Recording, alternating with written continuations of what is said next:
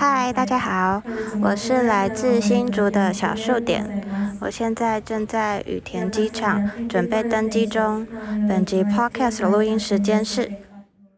台湾时间十二月十日周日晚上十一点。新闻内容有可能随着你收听的时间有点改变喽，那就让我们开始吧。US 台湾 Watch，美国台湾观测站，台美关系下一站，新闻加料，评论加辣，欢迎收听观测站底加辣。欢迎收听第三季第一百零四集的观测站底加辣，我是可心，我是方瑜，我是 Little。好，大家今天听我的声音可能会觉得有点沙哑，我不知道 Little 跟方宇有没有觉得，反正因为就是我。呃，在录 Podcast 之前的两个小时，跟那个数位外交协会有一场就是线上讲座，然后所以讲了一阵子，所以现在声音有点哑哑的。那那为什么会有这场讲座呢？大家也欢迎去看。如果你对于海外，如果你是台湾台湾人，或是你是台湾的台湾人，希望在国际间啊、更好的去推动台湾，让大家认识台湾的话，欢迎大家去好好上面去找数位外交协会现在推出的这一个呃线上课程，叫做。社群守卫者，那观测站是其中一个，就是讲师。那我们就有分享，就是相关的一些我们整理出来的，呃，跟国际倡议，然后不管在战战时或者战战前的一些国际倡议，我们都有跟大家分享。那欢迎大家去看。好，那方瑜有什么工商吗？你的猴狸斋是不是有一个新系列？没有错，就是我们这个选举系列已经上线的第一集。大家在听到这集 Podcast 的隔天呢，我们会再上第二集。也就是说，我们会帮大家采访一些小党的这个政治人物，来为大家讲一下说平常比较没有在媒体上面有曝光机会的这些小党。哦，例如说时代力量啊、激进党啊，然后这个呃一些无党籍的候选人，然后呢还有这个像是我们预计采访，比如说欧巴桑联盟这种小党，哦、就是跟大家来谈谈说这些小党在参政上会遇遇到什么样的问题，然后他们到底是怎么想的，为什么面对那么多的困难仍然要决定投入增资这样，所以是希望大家能够认识这些小党，所以在这个猴狸斋系列呢会跟大家来见面。哇，这很棒哎！Lido，你有什么工商吗？你最近会不会去市集？我最近的工商服务是，呃，我下就是各位听众听到的这一周，我一到五都在台中的中山医学大学市集帮大家解惑，谢谢大家。然后还有那个可爱的战猫贴纸可以来买哦，支持观测站，谢谢。好。那我们今天的新闻呢，首先上一集我们就有透露一点点，就最近呢，在美国有关于就是台湾议题有一些辩论，然后呃，葛莱伊。大家应该很熟悉葛莱伊了。自从柯文哲的呛虾之后，呃，应该蛮熟悉葛莱仪。他在十一月三十号的时候有投书一篇文章，那这篇文章是有一些我们认为有一些争议，然后其中有一些论述，我们也认为并不是那么的呃正确，或是呃我们觉得可能对于台湾的的立场并不是太好，所以我们观测站也在投书了一次去回应这一个。格莱的投书，那我们今天还有邀请到观测站投书的主笔 Ting，呃，大家可能之前听 Podcast 也都记得 Ting，那 Ting 待会也会跟我们来分享一下他的这个论述，然后还有观测站怎么去看这一个投书。好，那第二则消息呢，我们来跟大家分享一下 G7 的声明将台海议题又纳入了，所以嗯，台海议题再次国际化。好，那第三个新闻呢是最近。针对于 IPEF 就是那个印太经济架构的呃这个讨论，台湾有一些对美国的质疑，那我们觉得，哎呀，这真的是以 这这算以美论吧？这就是觉得很多质疑是嗯基于不正确的一些推论，然后我们希望纠正一下。好，机会教育，那美机会教育，机会教育，没错没错。然后再来是美国新闻，McCarthy。呃，前任议长他现在要辞职了，今年底就结束。拜，你讲的很，你讲的很 O，很很很 OK 耶，就好像没什么感情。然后，呃，再我们也会再帮大家更新一下 George Santos，像我们讲的那个很 drama 的这一位众议员，也是刚离开众议院的这个众议员，他。离开国会后，哎，风生水起，呃，那个风生水起在 social media 上。好，我们来看一下他现在到底在干嘛。好，那我们就哎，在进入到我们今天新闻之前，来看一下国际的新闻。首先是大家知道，就是像那个 COP twenty eight。就是全球的气候峰会很就是刚结束。那呢，国际能源署他们呃前阵子就指出，他们认为像 COP 气候峰会的许下的承诺，只能在二零三零年呢把必须要减少的能源相关温室气体排放量降三成，就是完完全全不足，让世界可以迈向全球暖化上限，就是上限在一点五度的这个目标，就是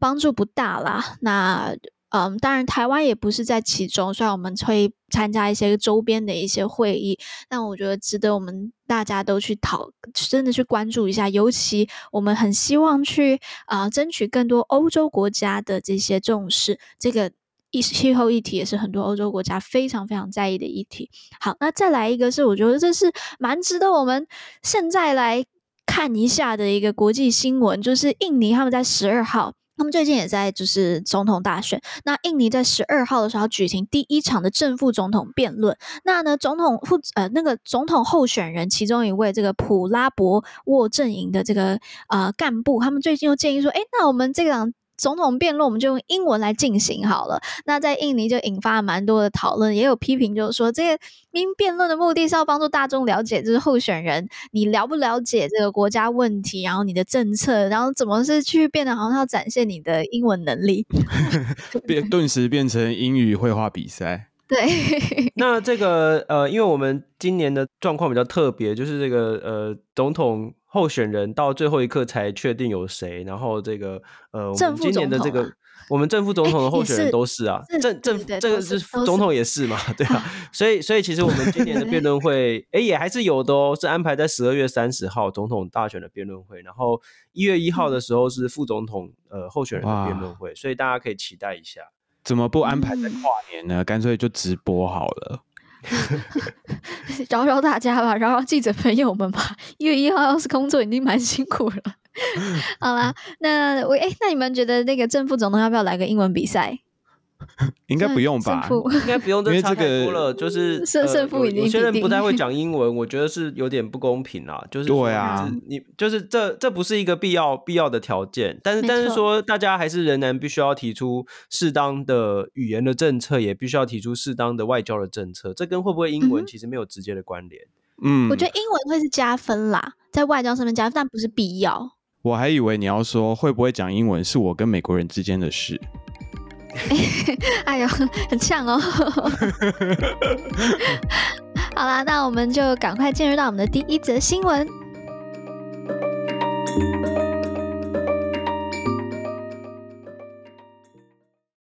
好，第一则新闻，我们先来欢迎 Ting，欢呼！哦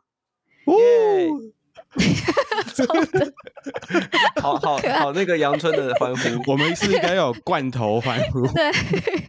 没有，我我觉得刚才那超可爱的。哎，Ting 要跟大家 say 个 hi 吗？嗨，大家好，我是 Ting。好，Ting 现在很辛苦，因为他在嗯，他在湾区是对刚睡醒才六点多，他就马上他就爬起来跟我们录音。好了，那我们首先先请 Leto，因为我们毕竟要是要回应葛莱伊的投书嘛，那就请 Leto 先帮我们来介绍一下到底这个投书的内容还是什么。没错，就是外交事务呢，Foreign Affairs，他他在十一月三十号的时候刊出了葛莱伊，然后白洁熙。以及柯庆生这三位知名学者，他以“台湾与贺祖的真正源头”为题联名撰写的文章。那这个文章内容是在讨论说，要怎么样才可以去贺祖中国对台湾使用武力。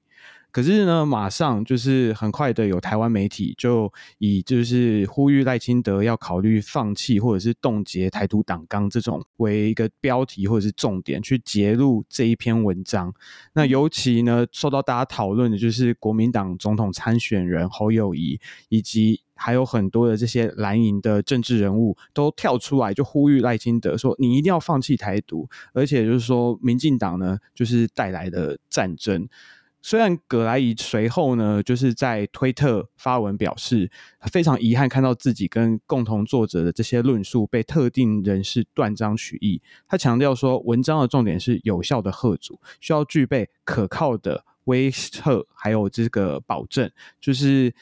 但是这个东西其实说真的，嗯，很多的很多的争议。我们看完文章之后，其实也都有各自不同的想法。不知道可心觉得怎么样？嗯，我现在补充一下，就是为什么这呃葛莱的投书会被呃跟这个放废除台独党纲做连结，是因为他认为就就像刚才 Little 讲的嘛，这个文章的重点也确实就是有效的吓阻，你需要具备可靠的吓威吓跟保证，但他也就是说，为了要让这个保证 assurance 有发挥作用，他建议民进党的候选呃就是总统参选赖清德可以考虑就是废除这个台独党纲。好，那。我我觉得我们就让 Ting 来回应好了，因为 Ting 是回就是回应格莱伊投书的这一个的主笔，那 Ting 他就写了一篇文章，呃，去反驳，然后投书在 The Diplomat 上面，呃，那 Ting 要不要先来就是总结一下你这个投书的重点？呃，我这个投诉的重点，第一，我想要澄清，就是说我并不是，当然就是说并不是攻击，呃，这作者三个人，或者说不是说要跟他们开战或什么的，嗯嗯嗯那。嗯，我里面也有写说，就是说我我相信说他们这三位作者的本意是善意的，就是想要说我们呃怎么样去避免台海战争。那可是我觉得，嗯，然后他们讲的就是说你要吓阻，那你也要就是适当的善释出一些善意。我觉得这个基本上就是原则上也没有什么，也不是不好的事情，只是呢，他们为了要去讲。说美国跟台湾需要再退步，或者说需要再给中国更多的这个嗯保证，或者让中国安心的这个时候呢，他们因为就是文章的需要，他们要写出就是说好像制造出一个呃美国、台湾、中国三方都都有错的这样子的一个，就是说这三方都都有责任，那呃这三方都要再退一步。那我的意思是说。其实我们都知道，真的去制造事端的就是中国，right？他文章里面写的，好像就是说，美国因为做什么样的东西，美国也要退步；台湾做什么样的东西，也要退步。那当然，美国、台湾的很多的立场，当然是跟中国是有冲突的。可是这并不代表说三方的责任是同等的。可他们在文章里面写出这样子，就是说试图去营造这样子的一个一个气氛，然后再来再来，因为这个东西，基于这个东西，然后他们再去。强调说，那因为这样子，所以三方都要退退步。那我觉得这个这样就是说，触碰到很多台湾人的台湾方面这边的很多人的，就是说，我们明明是，就是我们明明只要好好想要顾好我们的东西，是中国想要侵略我们。那这个时候你要再说我们还要再退步，这个就让人非常的就是很没有办法接受。这样，对不起，我我问一个问题，我觉得台湾有责任去维持地区。整个区域的安全，但是我们没有责任去负责中国的情绪。那我觉得这两个东西呃很难去切割开来。那我我想问 Ting 的是，你觉不觉得现在这两个东西是被混混，就是在格莱伊的这个文章，它其实是被混在一起？呃，其实我觉得也很难避免，因为区域的安全就是靠中国他的情绪，他想不想打，他、yeah, 他的他的 yeah. 他的情绪的表现，这个东西就是。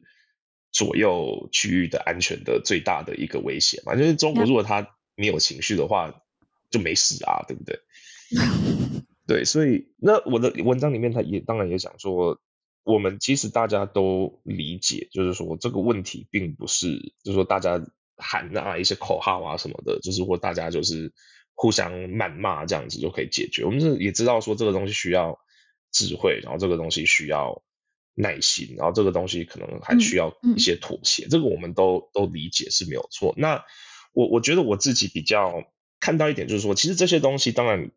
三位作者我相信都也都知道，他们也都知道说，其实事端的，就是挑起事端的是中国。只是我们大家也知道说，你直接去跟中国呼吁说你你要干嘛，这个是写这样的文章是没有用的，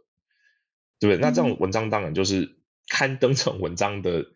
也没有什么多大的意义，你知道我的意思吗？所以就是说，我们在我们自己所谓就是自己就是台方跟美方，我们还可以再做一些什么其他的事情，会有这样的思维。那这样的时候，就会当会有人提出说，那我们是不是还要再更让步一些，或者说更妥协一些，或者说就是提出一些方案这样子？哎、嗯嗯，那我想要问一下，因为方宇到现在还没讲话，那你怎么看这一个投书，或是你觉得这个投书可能对台湾的负面影响是什么？呃，首先就是这个投书，他们是投在 Foreign Affairs 上面。那 Foreign Affairs 就是一个最影响力最大的国际关系的期刊或者是杂志，就是最大没有之一，它就是最大，也就是所有最重要的那个政策的那个辩论都会发生在上面。那那这样子，他们这样子一一讲，他们又是两岸关系研究的权威啦。哦，那那他们一讲，就会觉得让大家加深一种印象，就是好像台湾好像可能会很不负责任啊，可能会随便乱宣布台独啊等等，然后就让大家造成了一种，就是我觉得这个是有点会帮中国脱罪，啊就是说你中国是要侵略台湾，可是这个严重性怎么会跟台湾这种要？我们要保持我们自己的这个自主性，我们的这个民主政治，怎么会跟中国是被拿来相提并论？这种各打五十大板的这种写法，哈，我觉得是很不好的啦。嗯，那那第二个就是，其实当我们当然很乐见说，就是大家再多讨论说，到底该怎么贺主中国？好，就是要贺主中国这件事情，我觉得现在是大家的共识，就是说要要要去做。可是该怎么样做，这个大家还有很多的呃不同的看法。那我觉得从正面的来看。这样子的讨论是多多益善的啦，只是说，当这种最最知名度最高的学者讲出来的话，甚至还有一些是偏离事实的时候，我觉得就很不好。比如说，他们这篇文章在推特上面就被大家战成一团，就是 就真的是被战啊！就是有些人就说，你那很多连那个事实都没有写清楚，比如说，它里面就讲到。呃，什么蔡英文政府就是什么呃，减少什么历史课纲还是历史还是什么的，就是不教中国的部分，然后这样子惹中国不开心，然后就有人就说哪里有不教中国？我们的课纲根本没有去中国化，我们的课纲是去中国中心化。嗯、什么叫去中国中心化？嗯、就是说我们不要以中国为中心，我们不要再自认为是中国。我们要以台湾为中心，嗯、但是我们没有说我们不学中国，嗯、没有，我们还是要学中国，只是我们不要把它当成我们自己来学这样子。嗯、然后，所以那个课，那个那个这篇文章里面有讲说，你看我们在去中国化，我们在惹中国不开心，这个就会落入一种陷阱。比如说，我觉得比较麻烦的是，像现在俄罗斯也是指控乌克兰说什么去俄国化，什么不教俄文啊，不教俄国历史啊等等，然后就出兵攻击他了。所以你看，如果说你去指责台湾什么去中国化，是不是在为中国找一个合理的理由？我去合理出兵的理由，我觉得这种写法就会很糟糕。对，所以所以其实里面奠基了一些错误的事实，这个部分我们是必须要把它指出来的。那至于这个到底怎么样才能够贺主中国，这个哇，那个 这个我跟几位作者的看法也是完全不同了。那在这之前，我们先给 Tim 跟那个 Lado 讲讲。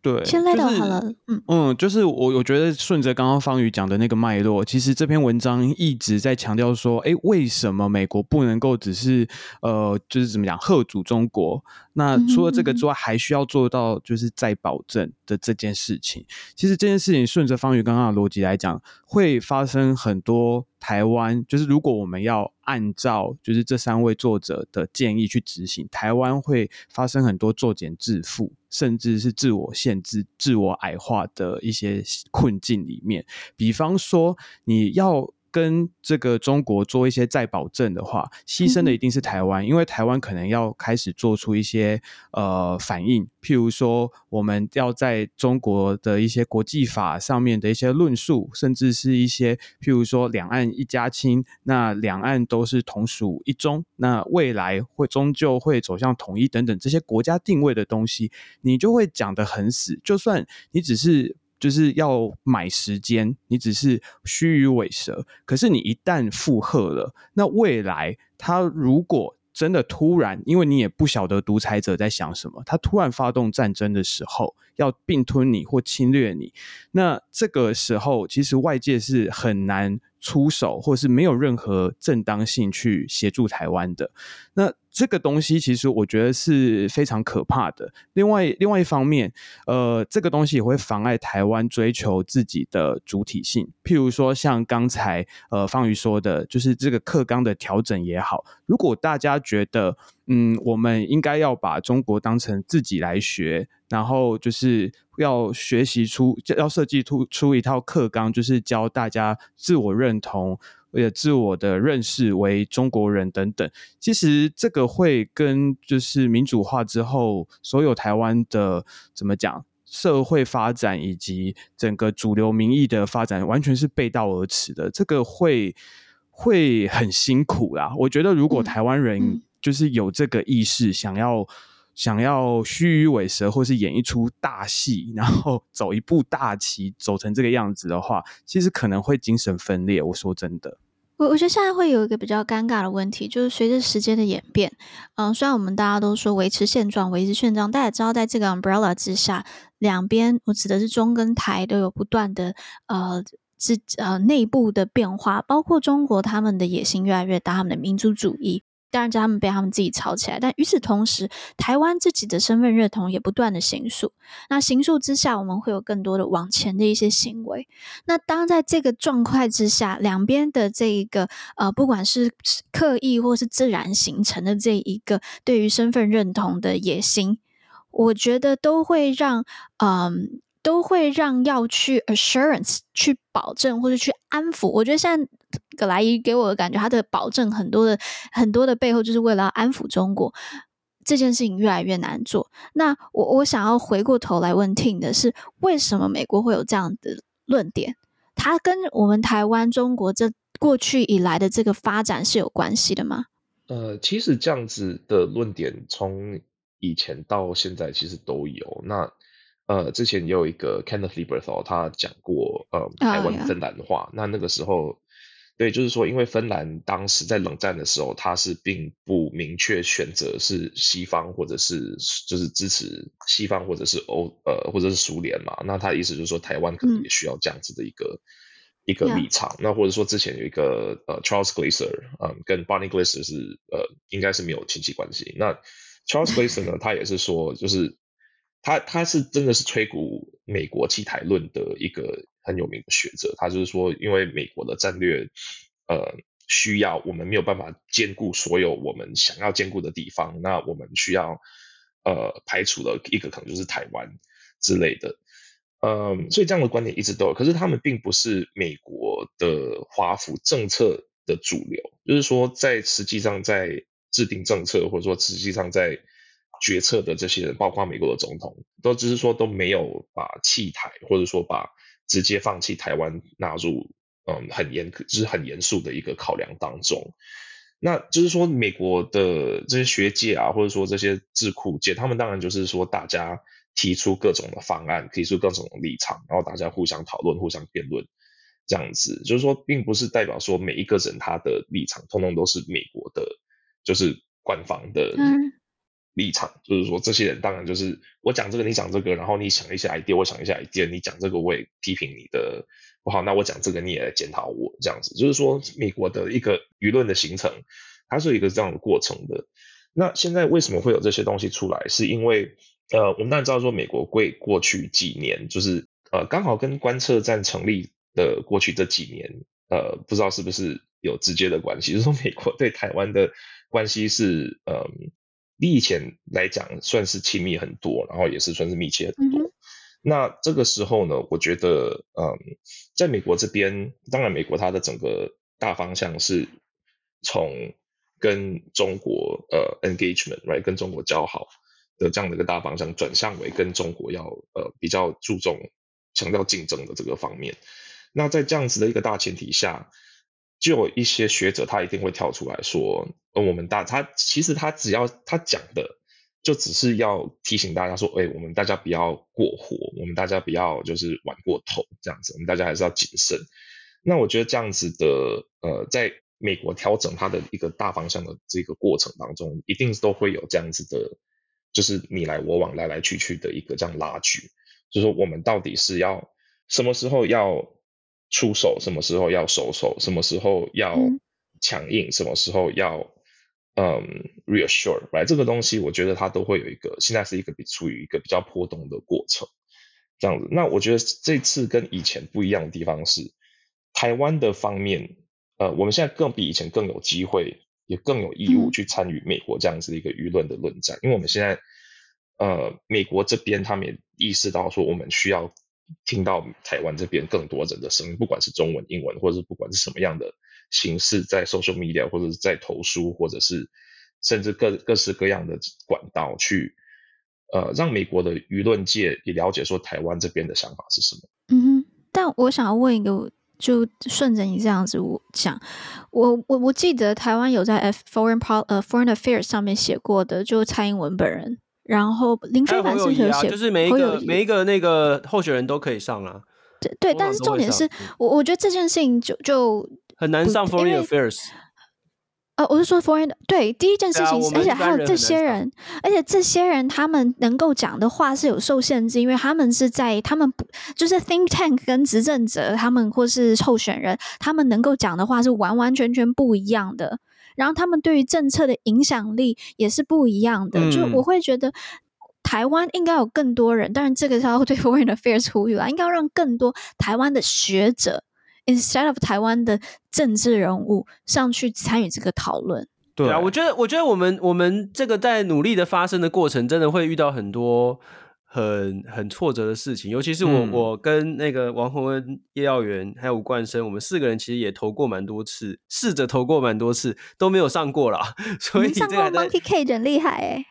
但是我们没有上过 Foreign Affairs 跟 Foreign Policy。哎呦，所以就觉得说应该还是要再多试一下。嗯，那那可是可我觉得最重最重要的事情是我们要一直不断不断的去提醒美国的政策界，就是说，好啊，你说叫台湾做什么放弃台独或者什么东西，那难道中国就会因此而放弃要侵略台湾的目标吗？对啊，不会嘛，就是不会，重点就是不会。而且而且你看那个什么，他说什么台台独什么台独党纲，叫叫我们要放弃台独党纲这件事情。你去看所谓的台独党纲内容是什么？比如说，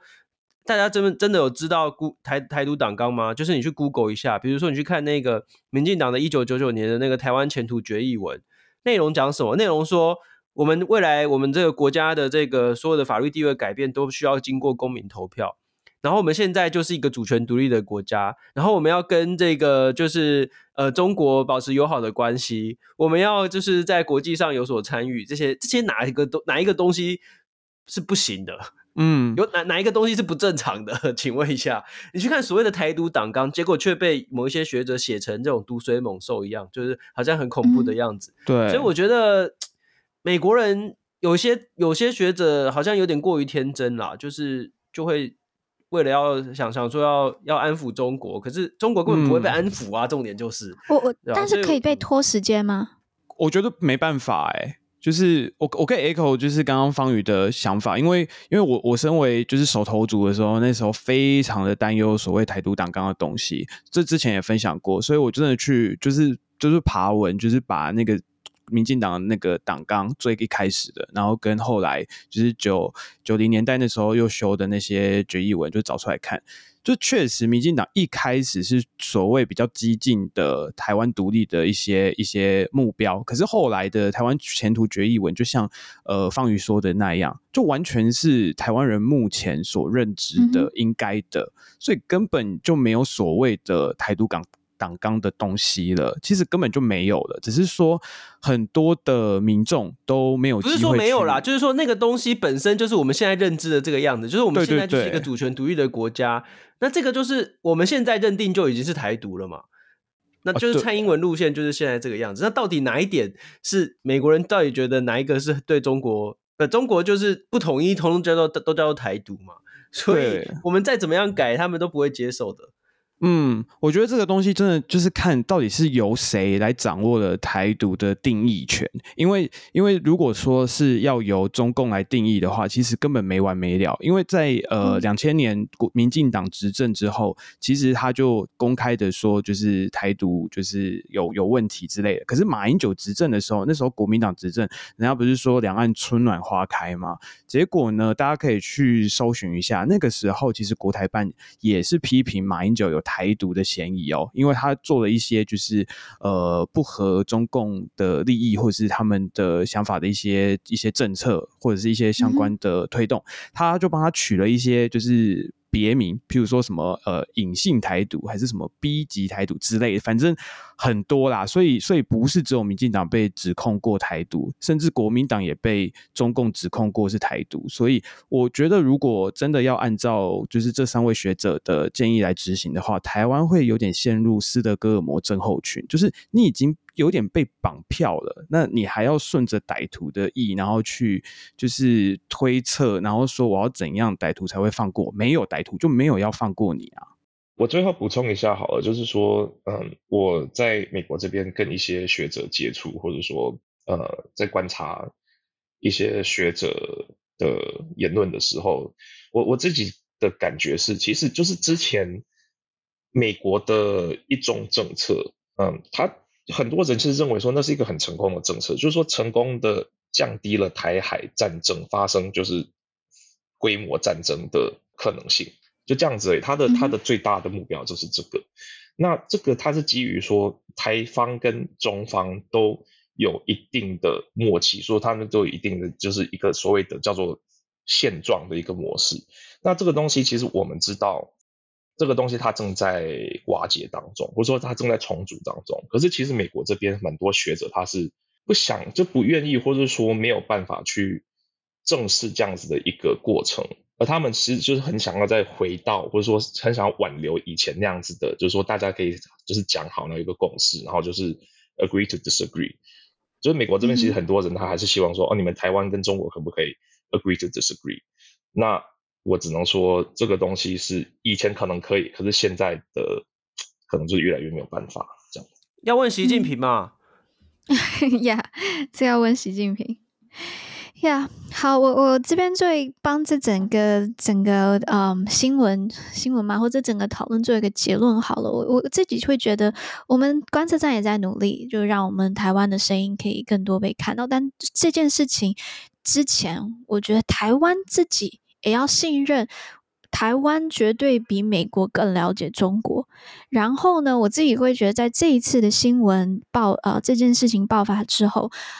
真的，台湾有时候在两岸议题上面，或是台呃这个台美中议题上面，我们会全部看向葛莱仪，看向这些美方的美方的学者，但不妨来回来看看我们台湾自己的想法是什么。就是我觉得台湾有自信一点，包括我们的媒体在报道的时候，也要让我们自己去定义我们自己是谁。我们很清楚知道我们自己的关系是什么，我们是谁的时候，其他人才比较好，他们才不会就是。他们这一些比较可能去呃对我们不利的内容，才有可能真的不会再被，才有可能更有机会被澄清，更有机会被改变。那我觉得这个是除了我们观测站要尽量去影响外面，我们自己对内，我们台湾自己内部也要更有信心，我们自己的声音要被听到。嗯、好，那谢谢 Tim，呃，来谢谢你的这个投诉，也谢谢你来跟我们今天分享，就是这一次的。这是你的这一份投书，那我们就进入到第二节新闻，那也跟 Tim 说拜拜，拜拜，拜拜，拜拜。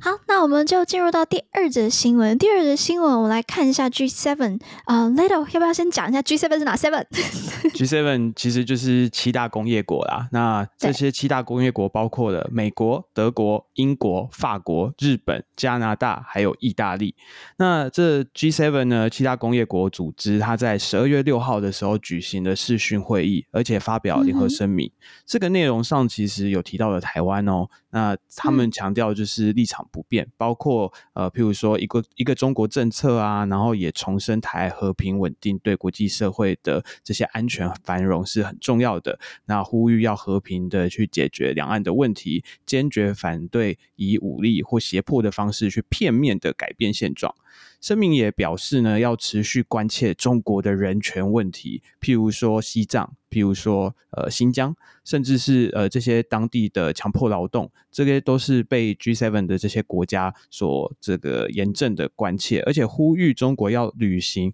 中英联合声明和香港基本法的承诺，去保障香港的权利、自由以及高度自治。当然，这个是有点。告不会加，狗吠火车就是没有什么用啦。但是这个视讯会议呢，其实还讨论了呃乌俄的这个战争，还有以哈战争，甚至是呃北韩试射飞弹，还有日本核安全，以及呃印太经济架构，也就是我们待会会讨论的 IPF。这些议题，还有粮食安全等等。而且呢，有一个呃 highlight，就是说有邀请乌克兰的总统泽伦斯基与会。嗯嗯嗯，OK，好，我觉得这件事情就是我们之前一直在讲的台海国际化嘛。那嗯，不过我我想要。问一个问题，就是其实，在观察 G7，尤其是在俄乌战争之后，你会看到 G7 多半还是，我不能说是听美国的，但是他们很多会去参考美国的这个路线。然后，嗯，我最近也在看那个 Council of Foreign Relations，他们针对 G7 的一个，就是在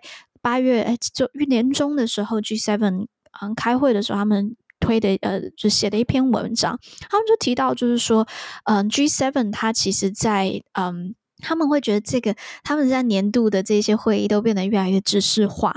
然后他们很多内部的一些呃意识形态或是做事方式，他们最后就会的的分歧，导致他们到最后呃很难，就是呃。可能只能在很大方向上面，大家就说哦，这是我们共同一致的想法，我们觉得这个方向很好。但是呢，在实质作为上面，更 practical 的这一个呃合作，很难在 G7 这个会议上面有做讨论，因为大家还是有很多各自自己的嗯。路线，然后他就这个其中一个学者，他就是形容现在 G7 就有点像是 flying fly out，就是大家进来了之后又出去了，就是没有实质的这一个确切的合作方案可以去讨论。那，嗯，我我想要问的问题是说，在这样的情况下面，G7 对于台提到台安台海的意义又是什么呢？哎，这个其实我觉得不能够这样子要求 G Seven，因为它本来就不是一个具体化的一个组织，就是或者说它本来就不是富有这个特定的这种外交的这个呃这个意义存在。那我们要看一些特定的议题，你必须要看，比如说双边的贸易协定，或者是多边的贸易协定，或者是比如说印太战略，现在就是有这种，比如说美英澳的 AUKUS，比如说美日澳印。的这个就是这个四方安全会谈，会或者是像美国、日本，然后又跟韩国一起谈了一个就是这个协议等等。所以，所以你不能说啊，G7 都没做什么。其实，我觉得光是把大家这些领导人通通都聚在一起，然后定期的开会、定期的讨论，这就是一件很不容易的事情。嗯，大家想想看，他们要处理的事情有多少，结果就可以这样子去这种广泛的交换、交换意见。所以，除了这个高阶领导人的会议之外，当然还有其他的，比如说工作层级，嗯，对啊，这种层级的这个会议，我们不能。都要求说啊，每一个层级都一定要有什么很具体的东西，这个是不切实际的这个的这个想法了。所以他们只要确定一些大方向，然后再由其他层级的这个或者其他组织来去做执行，我觉得就很够了。那嗯呃，特别因为讲到 G seven，要帮大家来回顾一下，就是在拜登政府上台之后，把。台湾的议题塞到 G7 的固定的议程里面，在这之前，嗯嗯，拜登上台之前是完全没有任何一次在这个 G7 在这种公开的这种就是声明里面提到台湾，但是现在已经常态化了嘛，每一次都讲都要一直不断讲，每次都要讲台湾，每次都要讲台湾这个呃两岸必须要和平，其实就是因为中国就是他就是在到处所有国际组织也没有跟你在客气的嘛，就一直讲说他就是台湾就是中国的一部分，可是现在美国就是。也是在国际上面，就是要开始不断的讲，就是国际化就是这个意思，就把台湾海峡议题拿出来，大家一直不断的去讲，提醒中国说，哎，你必须要，你不能够使用武力啊，等等。所以，所以我觉得这些象征性的外交上象征性的意义都非常的重要。你不能说啊，没有实质的这个作为，因为它本来就不是，它本来的目的就不是要做什么实质的作为，在这个场合本来就不是嘛。所以，所以我们当然很乐见，就是说，呃，美国可以。持续不断的去提到这样的议题，然后持续不断的去推动更多这种多边的这种合作。嗯，我觉得其实就像方宇刚才说的，就是这一个持续的让这些议题发酵、维持热度。比如说，像我们刚刚也知道，就是呃，呼吁中国履行中英联合声明啊，或是香港基本法的这些承诺，其实都是真的没有用。可是，如果我们不呃持续的表态，民主阵营不持续的去呃做呼吁，其实就会让这个议题可能就是慢慢的消散掉。所以，所以，所以 G7 其实是一个很重要的，应该说。创造声势，或者是有一个国际的发声的场合吧。嗯，我最近刚好也有认识一个朋友，他就是属于在 G7 的 working level 工作的呃工作的人。那他们确实是还是有一些呃，不管是在研究上面，或是在应对 policy making 上面，会互相的呃这些共享。那我想 Council of Foreign Relations 的这一个的这一个投诉也并不是说嗯 G7 就真的完全没用，而是我觉得会希望他们有更，我觉得是体现出来现在很多。各国在 G7 内部有可能各国的一些的歧义吧，或是他们的的各自的想法，嗯、尤其在俄乌战争爆发之后，可能他们自己的贸易上面，或是他们自己国家的政策是没有办法完完全全达到呃有一个非常非常一致性的呃。面对态度，但我觉得也就像方宇说的，这个是本来就是非常困难的。那我们就继续期待之后未来 G7 的一些呃论述。那我们也很期待其他的多边组织对于台湾，把台湾也纳入到他们的一个呃更主要的一个话题当中。好，那既然讲到其他的多边组织，我们就来讲一下 IPF 吧。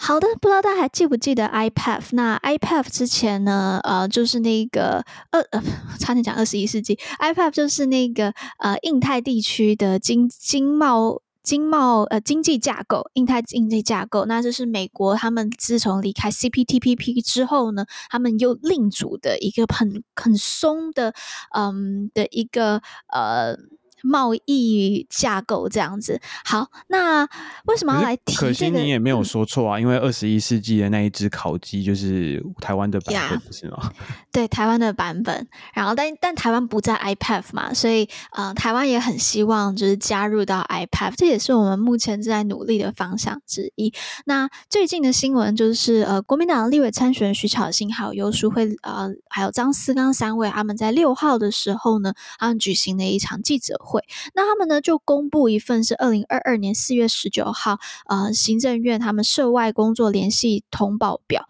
他们就指出当时的这个就是呃驻美代表就是萧大使，还有政务委员邓正中一起去美方拜呃美方会面，然后争取台湾的这进加入列入 IPEF 的首场论坛，然后没有受到回应。然后徐小新他就提到说：“你看，莱猪放开放了，核食也开放了，但是我们却在这个谈判过程当中，对方不仅不理我们，我还一直用卑躬屈膝的态度去面对美方。那驻美代表、行政院行呃人外交人员有站在台湾角度向美方据理力争吗？这个 OK，这个是徐小新所说的。那游淑慧他也提到，就是说从这个呃文件内容可以知道呢，我们台湾的外交。”官呃，外交官地位非常的卑微，是向美国讨人情，却被已读不回。那可见所有说法都是民进党编织的这个谎言。那张思刚也批评，就是说开放莱猪却无法获得参与经贸组织有利的呃地位，这个要向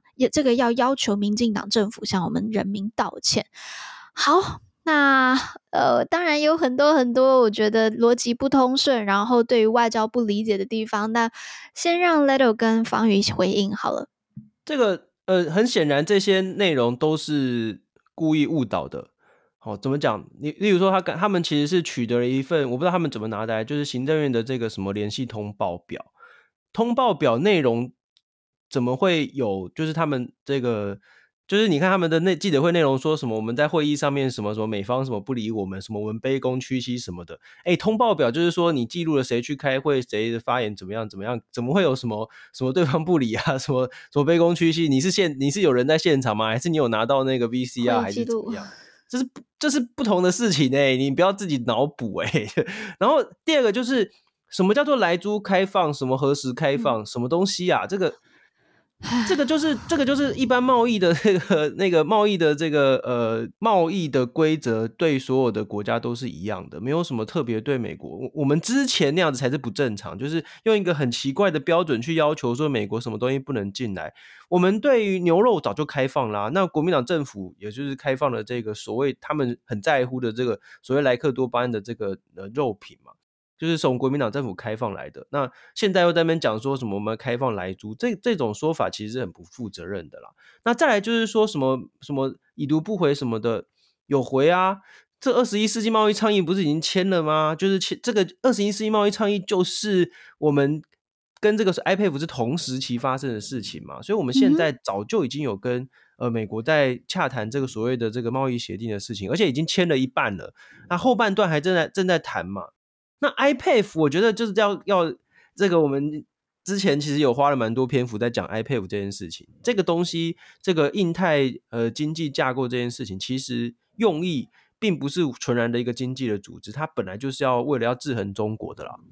那制衡中国的同时，它是以国家为单位。哦，以国家为单位哦。嗯、那如果说把这个这个时候把台湾纳入的话，其实它会有很多国家不愿意加入，因为不想要直接就跟中国撕破脸。我们已经讲过好多遍了，不不愿意就你要你美国要拉拢其他国家去制衡中国，你不能在这种小小地方上面跟其他国家撕破脸，他们连加入都不想加入。所以美国的做法就是把台湾拉出来，嗯、单独的去谈双边的这个台美二十一世纪贸易倡议，嗯、用以取代让台湾直接进入 IPEF。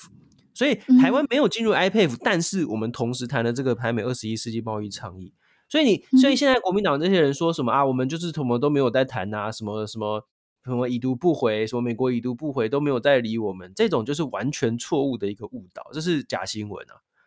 嗯哼。对，然后其实关于这一点的话，那个前驻美代表处的政治组组长，就是现在民进党总统参选人赖清德，他的这一个竞选总部的发言人赵怡翔，他就表示说，徐巧芯公布的这个文件啊，就像刚刚那个方宇说的，它其实是一个通报表，它不是会议记录。那这一个通报表主要的目的是什么呢？是要让所有台湾的政府机关，他在面对贸易谈判，还有跟其他的这些外交会谈的时候，大家都可以口径一致。然后去争取最佳的国家利益，所以它上面根本就不会写对方完整的回应是什么东西。那早已想他其实也强调了，就是这个通报表就算没有这些会议记录，没有对方的回应，可是还是涉及台湾的贸易利益，因为它上面清楚注明了就是密件的等级、解密的条件，还有要避免就是贸易资讯遭不当运用。所以这个东西其实是对于台湾在参与贸易谈判是很重要的东西，可是这样子泄密。其实是蛮蛮令人就是担忧的事情。嗯，然后那另外，其实我自己想要补充，就是说这件事情让我马上想到前一阵子另外一个军舰的，就是潜舰国造的那个泄密案。嗯，我我其实我觉得很蛮遗憾的，就是有一些政治人物，我们就不先就是先不说他们就是哪一个政党，就是任何一个政党，其实都不应该把密件就是随便拿出来这样子做。那更何况就是你这个。行为到底符不符合公众的利益？我会觉得这个都还蛮清楚的。然后，对啊，我真的他会跟你讲说啊，里面有很多人这个贪污腐败，我们要把它公开，这样。结果没想到是把它公开给那种外国政府，然后让外国政府对，就是禁止大家跟台湾合作这样。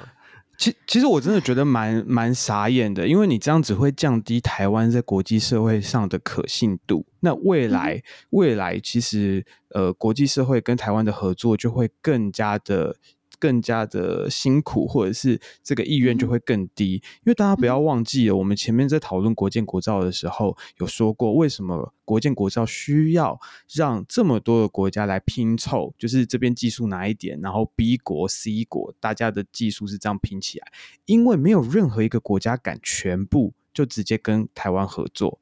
因为他们都害怕某一个国家的施压。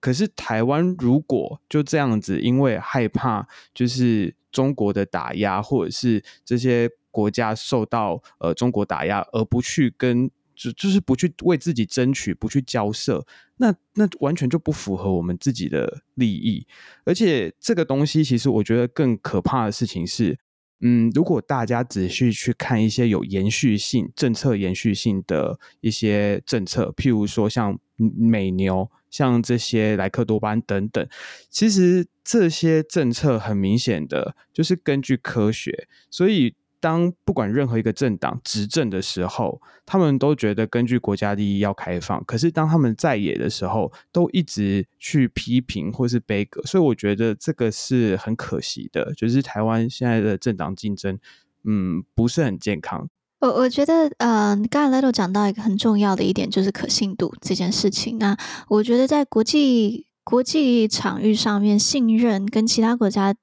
建立这个信任是非常非常重要的。那我觉得现现在这个论述，我自己觉得一个很大的问题，它等于是在告诉我们台湾民众说，外交的关系就是完全的利益交换，你给我 A，那我就跟你换 B。但并不是如此的，就是外交它很重视的是一个信任，两边的信任去行塑。我现在可以给你 A，不代表我马上就可以拿到 B。虽然我们台湾也确实二十一世纪也谈好了，他这边不谈，但是并不是我们今天提供了什么，未来就会马上拿到什么。这个是跟其这个是有很多很多因素，就像是朋友。你把它想象成人与人之间朋友的关系。我今天帮我朋友做一件事情，不代表他明天就会帮我做一模一样的事情。但是我们建立一个很重要的信任跟互信基础，让未来我们在面对任何挑战的时候，我们可以互相扶持。这个叫做外交。那之前我跟敏迪在呃，我们有在一起讨呃，一起会 react 那个。各政党他们的呃对外媒的专访嘛，那那时候在 react 侯友谊的这个专访的时候，说真的，我觉得他回答不错，他的内容就是打掉很多过去就是对于国民党的质疑，然后尤其是质疑他以美的这件事情，国民党的以美问题。但是我觉得国民党现在碰到最大的一个问题，就是你在上面的，或是你在这些最高层的，我们不管上次嗯、就好几次的专访，你都可以看到他回答很好。但这种是你下面的人在这样做这些很以美，然后不完全不基于外交常识说的一些话的时候，你请问这个信任要怎么去建立？嗯、我指的是国民党跟美国之间的这个信任哦。那在更遑论他们这个党跟美国之间的信任，也会影响到台湾整体跟美国的信任。所以我觉得这个是。呃，我们真的要非常注意的。那我觉得，当然这次的大选，呃，外交政策并不是最最最主要最大的政策，但我觉得大家也要也必须要好好的去思考。好了，时间的关系，我们可能这个新闻就先到这里。那大家有兴趣的，欢迎去找我们观测站之前有针对 iPad，直接在 YouTube 上面打 iPad，我们那那几集的标题都是 iPad，那就会看到 IPEF 啦，就是你要打那个 IPEF。就会找到了。OK，好，那我们就进入广告之后，我们进到美国新闻。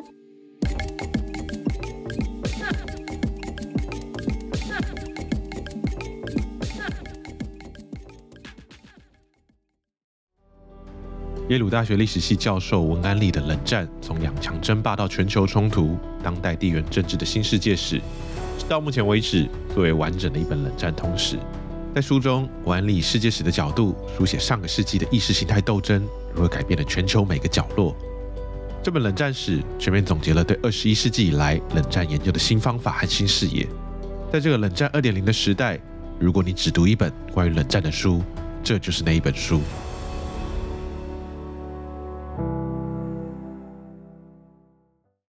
好，那美国新闻的第一件事情呢？McCarthy 拜拜。我就是 McCarthy 呃前众议院议长嘛，他就是在 Wall Street Journal 上面投书，那他的这一个投书的标题就是 I'm leaving the house but not the fight。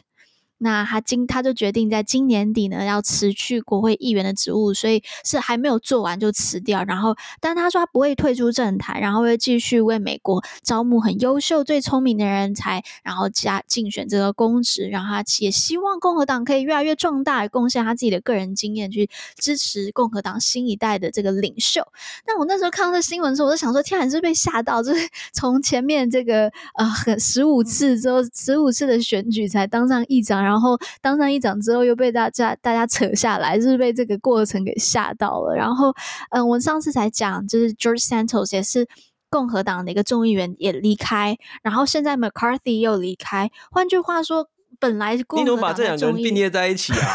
啊，只是他们刚诈骗，然后被逐出去。我我不是我不是要把他们并列，我只说十期。然后你看这样子，原本共和党在众议院的那个的那个 margin 就没有很大，就他。就是赢过的人数人头就没有很大，现在又两个人走掉，而且 McCarthy 算是比较偏中间派吧，所以换句话说，现在共和党中间派的声音更小啦。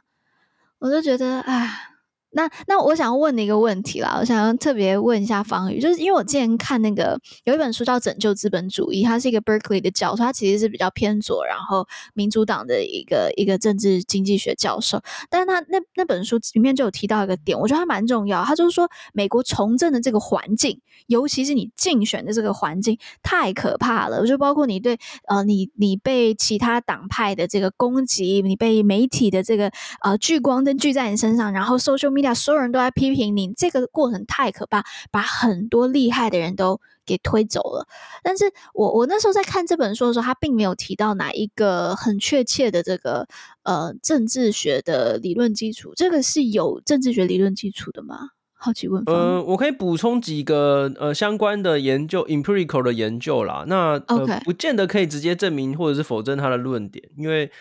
因为因为其实从政的环境一直都很可怕啊，对对，所有人来说，你要 从政，你就要你就要面对的就是你需要很多的钱，你需要很多的人脉，你需要你需要去呃这个突破你没有知名度这件事情，所以对每个人来说，从政的环境本来就很可怕，所以有没有变得更可怕？我觉得这不见得，但是但是可以确定的是，现在呃美国的政治环境是更呃就是更两极化，polarized，就是说这个左。就是自由派跟保守派之间，那个中间派的确是变少了。那这怎么怎么见得呢？就是说从呃国会议员的那个 voting record，就是从他们的这个投票的这个呃法案支持的这个去看哦，就是说真的是中间派变少了很多，比比起十年二十年前变少了，中间派完全变少，然后大家都变成就是根据党派跟这个你的这个立场来投票，就是反而很少那种中间的空间。所以说，现在那个马克马卡西被被被那个 就是罢免掉，很大原因是因为其实某某一部分少部分的这一个呃自呃这个共和党的极右派，就是极端派，他们不喜欢马卡西嘛。那那马卡西是没有办法说服他们，然后再加上民主党一加入，他他就被倒台了。所以所以其实。的确，中间派是减少，然后又这个极端派的声音是变多了。那这个这个到底，但是但是到底会不会把厉害的人推走？我是觉得这个推论倒是有待商榷。因为到底有多少人因为这样而不投入政治，我是不知道。嗯，可是说这整个环境是不好的.这个应该是可以确定的。嗯嗯嗯嗯，好，那就顺应着这个共和党目前的状态，那我也来讲一下他们初选啊，大家的初选还是川普。遥遥领先五十五十几五十五趴吧，如果没记错 f i v e r t y eight，它是五十五 percent 的支持率。但是呢，慢慢的在过去一个多月、一两个月当中，有好几位呃共和党的参选人都慢慢在呃退退出这个选战当中。那现在呢，DeSantis 原本是第二，他现在是第二名啦，但他已经降到跟 Nikki Haley 只剩下一个，就是不到一趴的差距了，所以很近。然后呢，呃，现在接下来 CNN 会在一月就举办两场共和党的初选辩论，虽然川普应就也不会参加啦，但是就第二名的这个辩论会。嗯、但是呃，大家知道，就是第一第一次的辩论会，前一次辩辩论会之后，Nikki Haley 是最大的赢家，他的这个对呃 polling 就往上冲，所以大家预计就是接下来在 CNN 的这个嗯。呃，这个辩论会当中，Nikki Haley 应该会变成一个很大的靶，就被大家不断的批评。那上一次的靶是那个那个 Dissenters 嘛，然后好像可就他回应的也没有很好。那这次可能接下来会 Nikki Haley，那就就看看他如何接招，然后也再观察一下。嗯、呃，在这个他们是一月十号跟一月。二十一号，如果大家有兴趣的话，那就看看这两场辩论之后有没有哪一位有没有可能整合 Nikki Haley 跟 DeSantis 有没有可能，然后或是其他有没有其呃的的候选人有没有可能又在改变目前的这个局势？好，大家就继续关注。那还有一则很 drama，就是延续上周。这重要吗？很 drama 的的这个消息，就是我们上次讲那个 George Santos 嘛，就是也是一个美国的众议员，然后就太夸张了啊，就是个诈骗犯，然后他就是被除籍嘛，离开国会。那离开众议院之后呢，他接下来我们上次就说我们要关注他接下来要做什么事情。他接下来呢，就是去呃，就上了这个 Cameo Cameo，我不知道他是一个社群。没，算社群媒一个网络平台啦，然后就是让一般人可以花钱去在这个平台上面请名人呐，或者是特定的人去，呃，你向他去发出一个 request，然后呢就可以录制客制化的影片跟呃声音讯息。我不我不知道有这个东西，然后但是 Ledo 说在台湾也有，是真的哦。就是这个其实没有很很公开，但是我之前就我知道的是，台湾有一些卡通人物的配音员，就是专业的配音员，他们是会。接到委托，就是说，哎，可不可以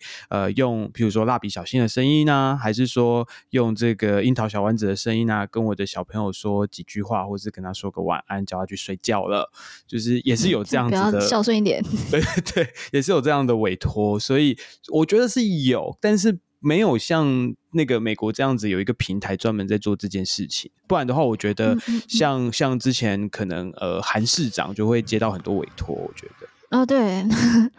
那 OK，好，回来到这个 George Santos，那 George Santos 他在就现在就加入这个这个 Cameo 的平台，然后他加入一开始他的这个影片就是刻制化影片讯息，从一开始的七十五块，已经现在涨到五百块了，就是嗯，就是就是很很疯啦，太多了吧？就是现在好像蛮多蛮多原本的从政的人，现在是都？在在社群媒体享受到这个舆论的或者是一面倒的呃支持之后，又离不开社群媒体了。你是在影射某一个颜色的政治人物吗？没有，没有，没有，没有，没有。但 但重点就是这个这个 Santos 他真的很会捞哎，就是他从很厉害啊。从他加入，就他从他竞选开始，他其实的目标就是要上个礼拜那个 Jerry 有跟大家讲嘛，他的目标就是要消那个就是选举的那个经费募款。然后呢，结果他本来没有想说要选上，就不小心选上了，对他来说反而比较困扰，对不对？就是就是他他原本 Jerry 是说 Jerry 今天跟我们补充说他他做了一下研究，就是说 Santos 他本身原本的这个打算就是每一次去选举都来一趟，都来玩一下，然后每一次都可以收很多的竞选经费。然后结果他不小心选上，然后现在是被国会逐出去嘛？被国会逐出去之后，反而变成他的光荣印记的那种感觉，就是说你看我已经做，诶，就是。一定说，我一定做对了什么，让这个大党都很讨厌我之类的这种说法，跟我们这有一些有一个特别的颜色的，的说法很像啊，就是一定都是你看大党都讨厌我，所以一定是我做对了什么，这样大概是这样。然后他就现在变成一个名人啊，开始去玩这些就是这种收费的这个，我现我觉得他下次可能会又会再投入选举。对啊，可是很尴尬，也说不出这是个 business model 哎。他玩的很成功啊，就是说大家还真的有真的吸引到一群铁粉，然后会支持他，会付钱挺他这样子，那他就可以一直一直骗这样子，真的是政治网红化哎、欸，说真的。对啊，对啊，呀，我觉得这个政治网红化呀，我觉得也蛮值得我们看一下，在台湾有什么样子，就我们可以如何反思台湾目前的状况吧。嗯、那大家如果有兴趣关继续关注这个 drama。拜托不要去请，就是不要，既然知道他是诈骗犯，就不要再去 继续的去。如果大家有兴趣，也不要去 request 啦。好，这边呼吁一下。嗯、好，那大家谢谢大家收听观测站底加啦，我们会讨论台美关系、国际动态。我们的粉砖 US Taiwan Watch 美国台湾观测站也会随时更新台美政治的动态。而这个 podcast 就是服务现在太忙只能用耳朵收听新闻的你，我会帮各位加料加辣。那听到最后，别忘了在你收听的平台 follow 观测站，帮我们按赞哦。我是。可心，我是方宇，我是 Little，我们下周再见喽，拜拜，拜拜，再会。